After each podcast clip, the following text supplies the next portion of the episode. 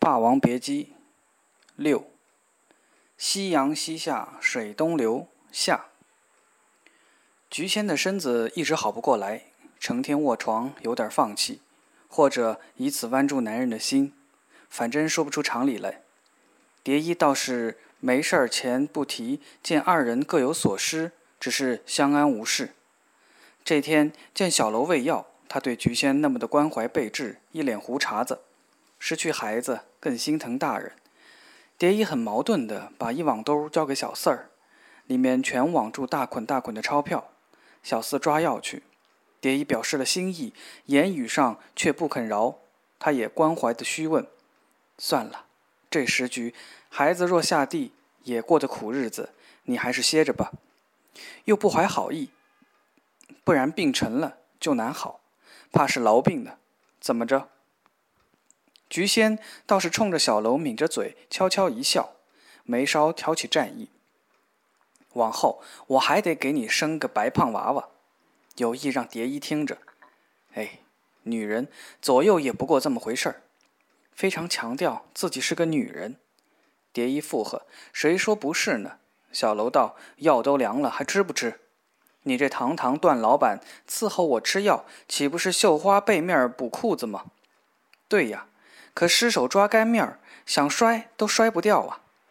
凭借夫妻间谍情浓，不把蝶衣当外人，但他觉得自己是天下间多出来的一个。幸好小四回来了，他依旧提着那一网兜的金圆券进门。蝶衣趁机解围，要买着了。小四把钞票一扔，气道：“裕泰那老板说，这钱是昨儿的行情，今儿不够了。”小楼一巴掌把钞票打翻，票子满屋子乱飞，大骂：“鸡巴中央钞票，不如擦屁股纸！真是盼中央，想中央，中央来了更遭殃。”气都出在小四身上。小四快十九了，无父无母，跟了关师傅夹磨长大，一直受气。后来跟了蝶衣，说是贴身四儿，当的也是跟班跑腿的事儿。他羡慕他，乐于看他脸色，讨他欢心，日夜相伴。说到底，也就是个小厮了。这当儿，小刘要在他身上出气，自己也是聪明伶俐的大好青年，难道天生是个受气包，一辈子出不了头，屈居人下？谁爱护过他？谁呵护过他？谁栽培过他呀？连蝶衣也这样说过：“小四儿呀，你呢，还是成不了角儿了。”他立在原地，望着几乎一地的无用的钞票，克制住，走出去更不堪，还是忍。衣食足，然后知荣辱；吃不饱，哪来的爱恨？小厮又环顾小楼屋子里，看有值当的东西儿能当进当铺，没有。忽见那把剑悬在墙上，他已取回来了，一样摔也摔不掉的信物。所有人都发现那剑了，它值钱。菊仙望向小楼，蝶衣又望向小楼，他一想，马上道：“这家伙不能卖。”蝶衣方吁一口气，菊仙只想把他扔到天脚底黄泉下，眼中闪过一丝不悦。小楼已然动身，骂骂咧咧：“我去给玉太说说看，妈的，救急活命的药垫子，怎能如此不近人情？”大步出去，牢骚不绝。蝶衣趁机也去了。师哥，我这儿还有点灵的。菊仙朝小楼背影扯着嗓子：“小楼，你快回家，别又乱闯祸了。”真是，打刚认识起就爱打架。本来温馨平和的平凡夫妻生活，为了他，他什么都不在乎，只要他要他。谁知又遭打扰，无妄之灾，菊仙恨恨不已。市面很乱，一个女人刚买了一包烧饼，待要回家去，马上被衣衫褴褛的汉子抢去，一边跑一边吃，狼吞虎咽。女人在后头嚷嚷：“抢东西呀，抢东西呀！”没人搭理。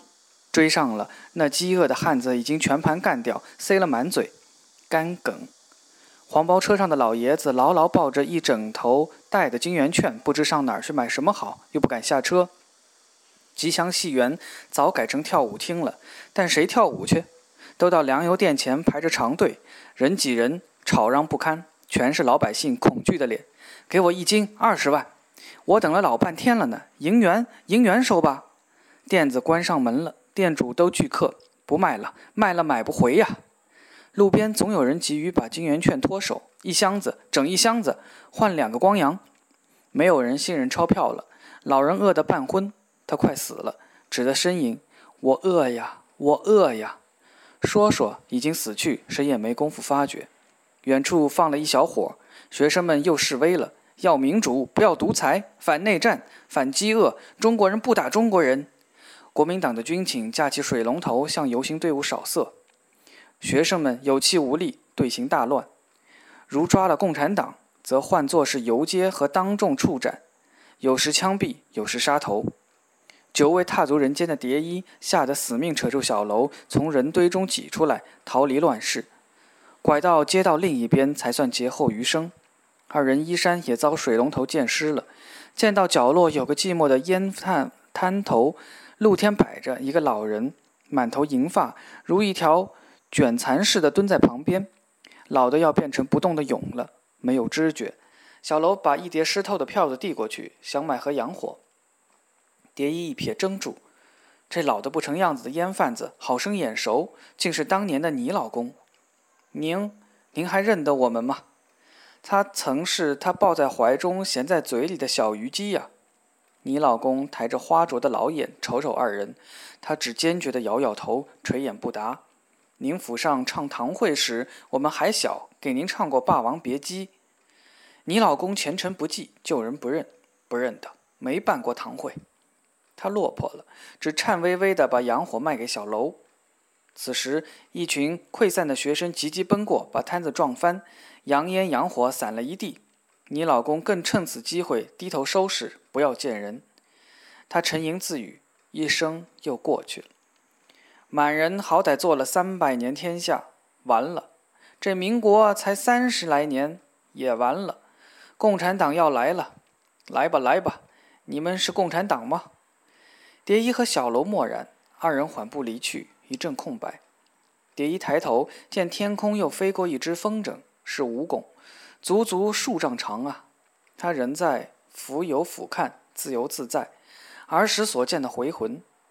小楼只忐忑又率直地问：“师弟，你说共产党是啥玩意儿？共田、共地、共产，会不会共妻呀？”蝶衣望着他，没回话。再抬头，咦，蜈蚣风筝不见了。他唏嘘不已：“怎么没影儿了？什么？